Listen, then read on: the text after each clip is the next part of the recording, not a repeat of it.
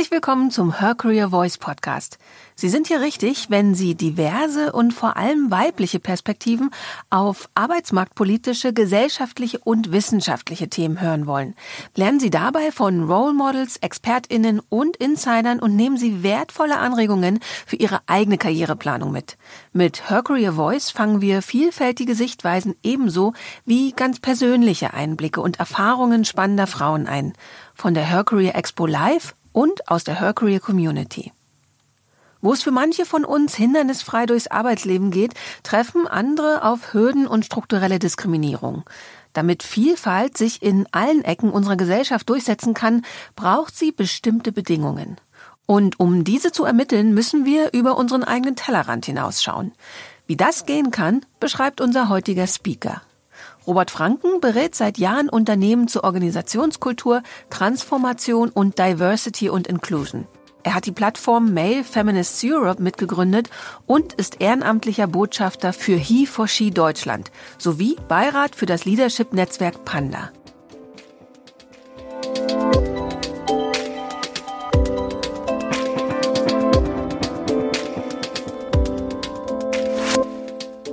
Der Her Career ist es immer so, man muss relativ frühzeitig einreichen, über was man denn sprechen möchte. Und manchmal überholt man sich dann ab und an etwas selber und denkt sich dann am Vortag aus, über was rede ich denn morgen.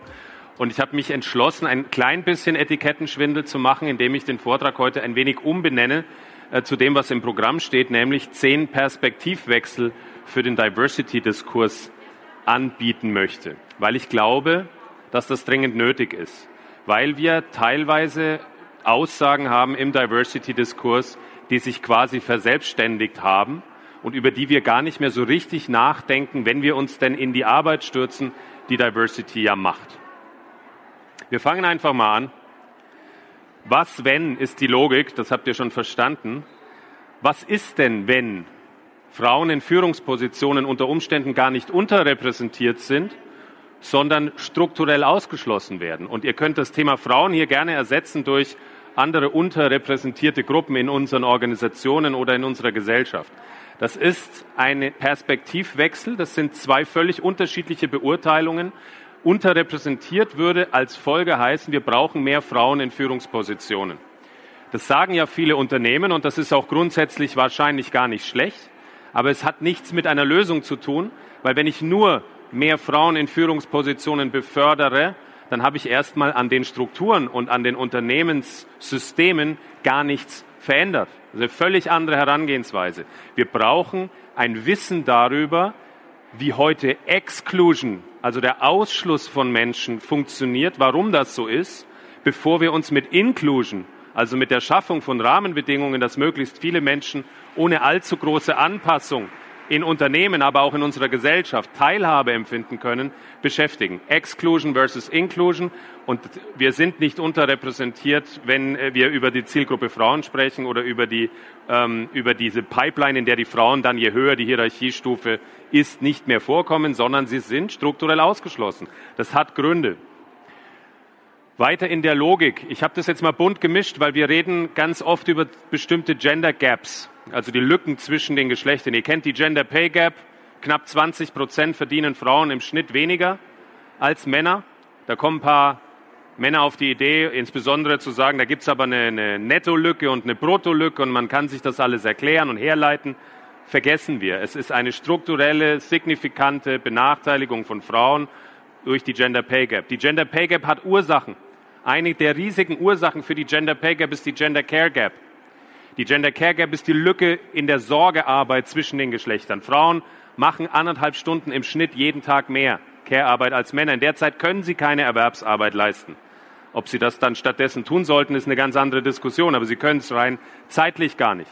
Wenn ein Kind im Haushalt ist, schnellt die Gender Care Gap, die im Schnitt bei 52,4 Prozent liegt, auf 83,3 Prozent. Here we go. Frauen sind die Default-Option, diese natürliche Rückfalloption für das Thema Kinderbetreuung, Haushalt, Care in general. Nicht, weil sie es sein sollten, sondern weil sie es de facto sind. Und jetzt gibt es ein paar schlaue Männer, die sagen, oh, das liegt aber am Maternal Gatekeeping. Das Wort sage ich einmal und dann nie wieder. Verbannen wir das aus unseren Wortschätzen.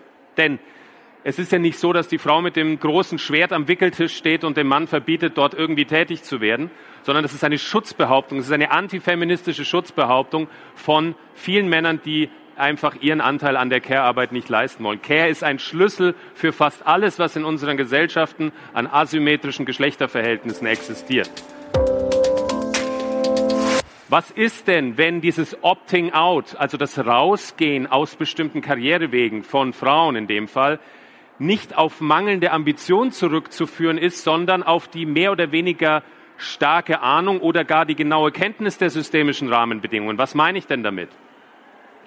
Wenn ich Frauen Führungspositionen anbiete und sie sagen überdurchschnittlich häufig, nein, mache ich nicht, und dann als Schlussfolgerung habe, na, die Frauen wollen ja nicht, wir haben sie ihnen doch angeboten, dann ist das eine sehr perfide Diskussion, weil ich natürlich mich schon fragen sollte, auf was setzt das denn auf? Und jetzt denkt mal bitte mit mir zusammen zurück an die Gender Care Gap.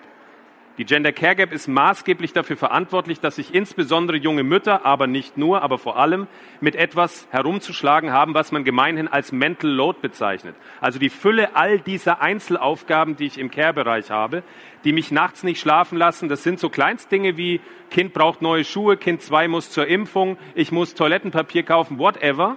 Und laut Gender Care Gap sind sie ja in der Regel diejenigen, die das machen müssen. Jetzt kommt mein Chef daher und bietet mir on top zu all dem eine Führungsposition an. Was mache ich denn, wenn ich schlau bin? Ich denke nach. Ich denke nach und fühle in mich hinein, ob ich mir das leisten kann, ob ich das energetisch schaffe, ob ich das zeitlich schaffe. Wohl wissend, dass was ich da drauf satteln muss, noch etwas ganz anderes von mir verlangt, nämlich mich nochmal doppelt anzustrengen im Vergleich zum Durchschnittsmann, weil ich werde ja ganz anders beäugt.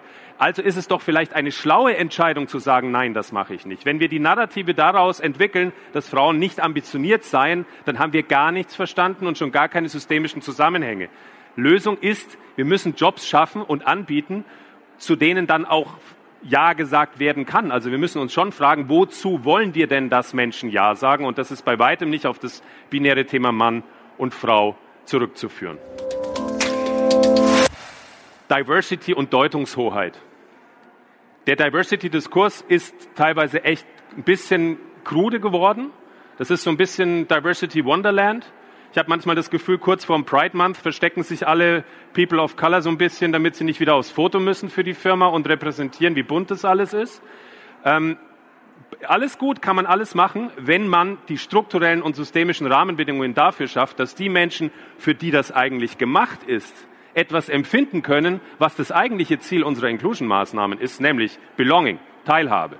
Das ist das Ziel. Diversity ist kein Ziel.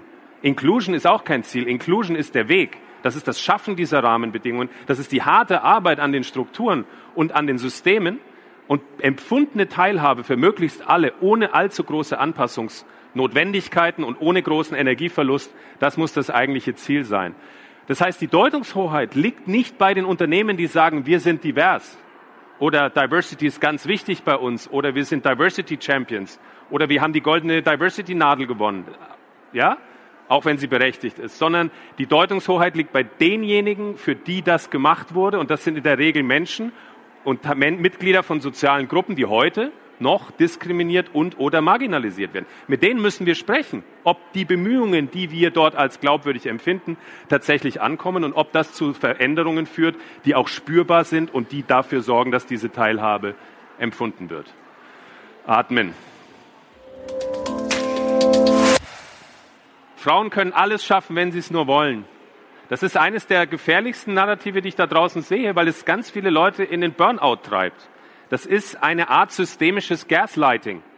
Gaslighting, ein Begriff, der sagt, wenn man, wenn man Menschen immer wieder etwas einredet, was nicht der Wahrheit entspricht, bis sie irgendwann glauben, es glauben zu müssen. Banales Beispiel, fünf Menschen in einem Büro, ein Mensch friert, weil immer das Fenster auf ist und dem Menschen wird 20 Jahre eingeredet, dass irgendwas an seiner Temperatursensitivität nicht da ist, aber unterschiedliche Körper, unterschiedliche Setups eben unterschiedliche Temperaturen brauchen größer betrachtet, systemisches Gaslighting im Sinne von, du kannst es alles schaffen und Empowerment bedeutet, wir machen Lean-In und wir, wir kämpfen dafür. Ähm, das hat einfach nichts damit zu tun, wenn ich Menschen vorgaukle, dass die Systeme durchlässiger und fairer sind, als sie es letztendlich tatsächlich sind. Und dann verweigern wir die Arbeit an diesen Systemen. Dauerverfügbarkeit ist hierzulande, mindestens hierzulande, ein wesentlicher Karrierefaktor. Und was ist denn, wenn Dauerverfügbarkeit gar kein Karriereasset ist, sondern ein toxisches Element exklusiver, nicht inklusiver Organisationskulturen? das zur Selbstselektion von Menschen mit Care-Verantwortung führt. Und an dieser Stelle ein Shoutout an Philine Erfurt-Sandu, die das in ihrer Dissertation erarbeitet hat. Es geht in diesem Zusammenhang um das Konzept der Hyperinklusion. Hyperinklusion ist dieses klassische Bild der etwas älteren männlichen, ich übertreibe, Führungskraft, die nichts mehr anderes macht als das, nämlich ihren Job.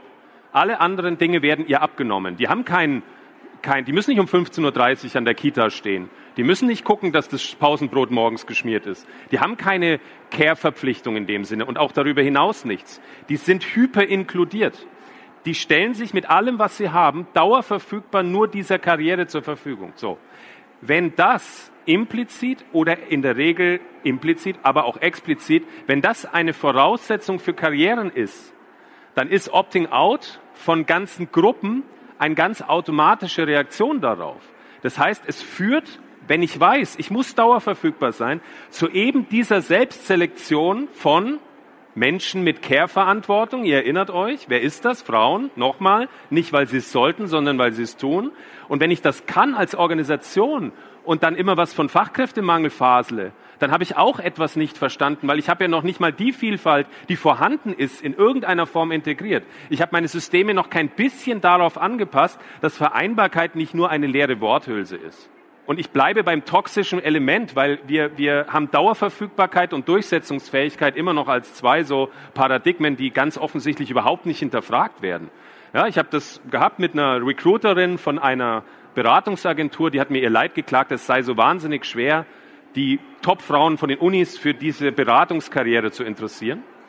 Und dann habe ich gesagt, ja, wieso? Und dann sagt sie, ja, die scheitern dann, wenn ich sie kriege, dann scheitern die alle bei uns im Assessment Center.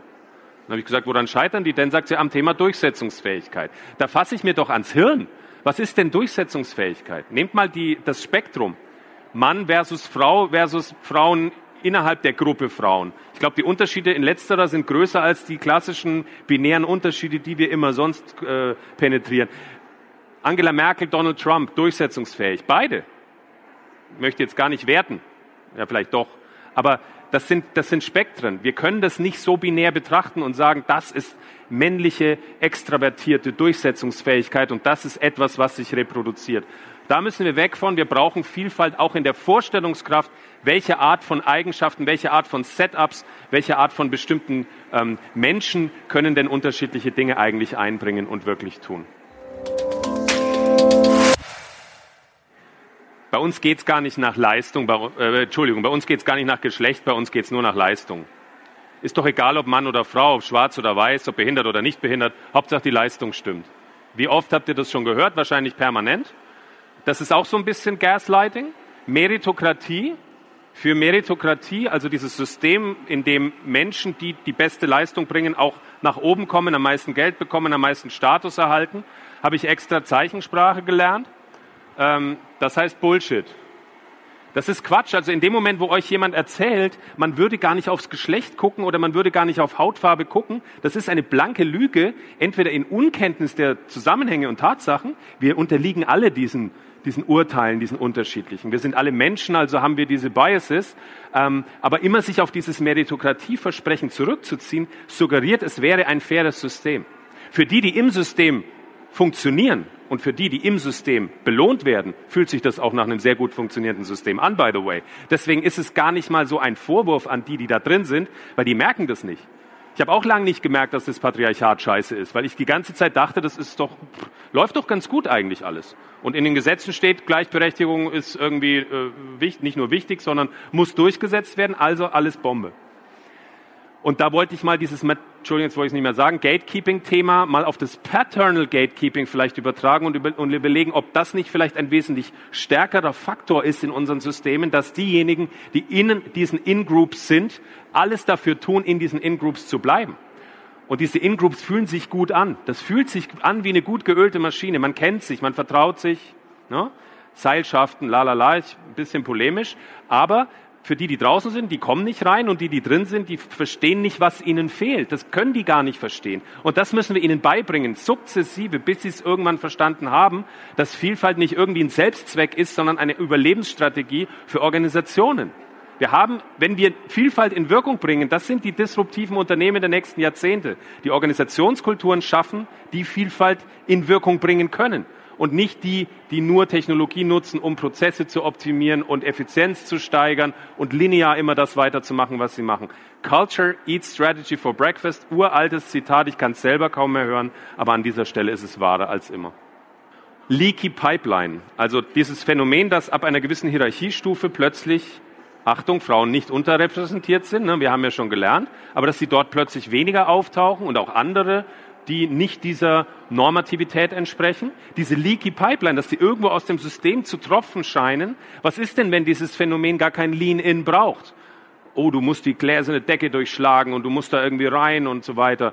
Dieses Frauen, ihr könnt alles schaffen, das springt, spielt da auch mit rein, sondern wenn wir stattdessen die Solidarität der Menschen in den In-Groups langsam brauchen, die auch langsam sagen, nee, auf das System habe ich keine Lust mehr.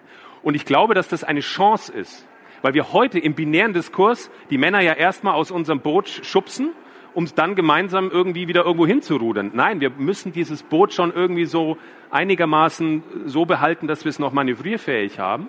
Wir müssen ihnen klar machen, dass wir gemeinsame Gegner haben. Und da komme ich gleich zu. Wenn ich 100 Männer bitte, so in meinem Alter, aufzuschreiben, warum es ihnen nicht gut geht, und dann diese Zettel denen wegnehme und anderen gebe und sage, gebt mal dem, was ihr dort lest, einen Namen, einen, äh, dem System oder diesem Prinzip, dann schwöre ich, dass nicht wenige darüber Patriarchat schreiben. Und das ist doch eine Chance. Unter Umständen haben wir einen gemeinsamen Gegner. Unter Umständen ist der Gegner im System zu, äh, zu finden weil wir haben sonst laufen wir in unserer Debatte uns tot. Wenn wir sagen, wir müssen intervenieren, mehr Frauen in Führung zu bringen, habe ich automatisch eine Verlustdebatte bei den Männern, die sagen, ja, was ist mit mir? Ja? Oder jetzt wird Gruppe X, Y und Z bevorzugt und was ist mit mir?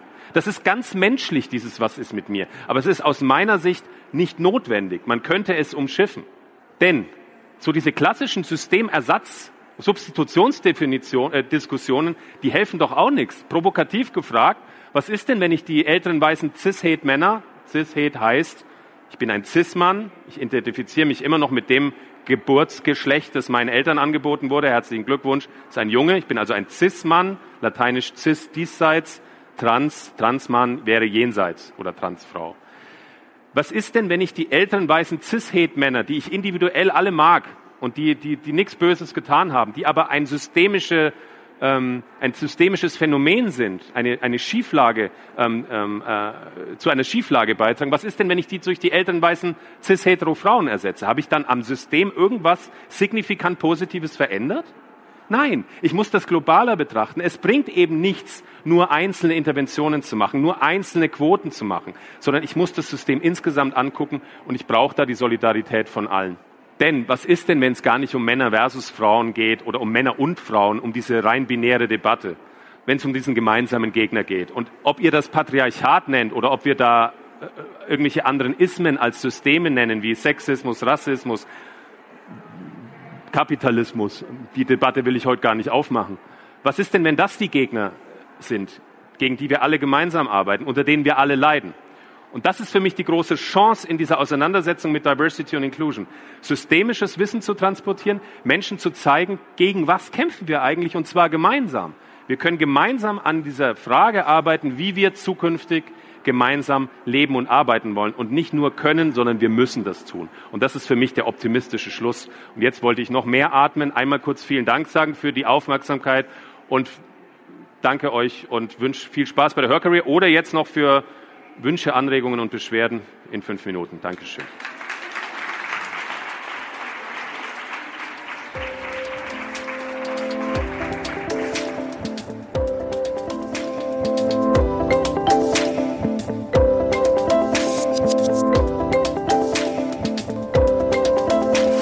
Sie jetzt Lust haben, in die Unterhaltung einzusteigen, dann besuchen Sie uns auf der nächsten Her Career Expo in München und netzwerken Sie zusammen mit tausenden ExpertInnen aus den verschiedensten Branchen und Fachbereichen. Oder fangen Sie gleich von zu Hause aus an, zum Beispiel über www.hercareer-landstates.com. Ob virtuell oder im Real Life, wir vernetzen Sie gern. Wenn Sie gerade eine neue Herausforderung suchen, dann probieren Sie unbedingt www.hercareer-jobmatch.com aus. Bei Fragen zum Podcast schreiben Sie uns einfach eine Mail an podcast@her-career.com. Abonnieren Sie den Her Career Voice Podcast auf iTunes, Spotify oder wo immer Sie Ihre Podcasts hören und empfehlen Sie uns an Ihre liebsten KollegInnen. Alle Episoden gebündelt finden Sie zum Beispiel unter www.hercareer.com slash podcast. Wir sind glücklich und stolz, dass Sie ein Teil der Her Career Community sind. Danke, dass Sie anderen zuhören, um uns alle weiterzubringen. So klingt Female Empowerment.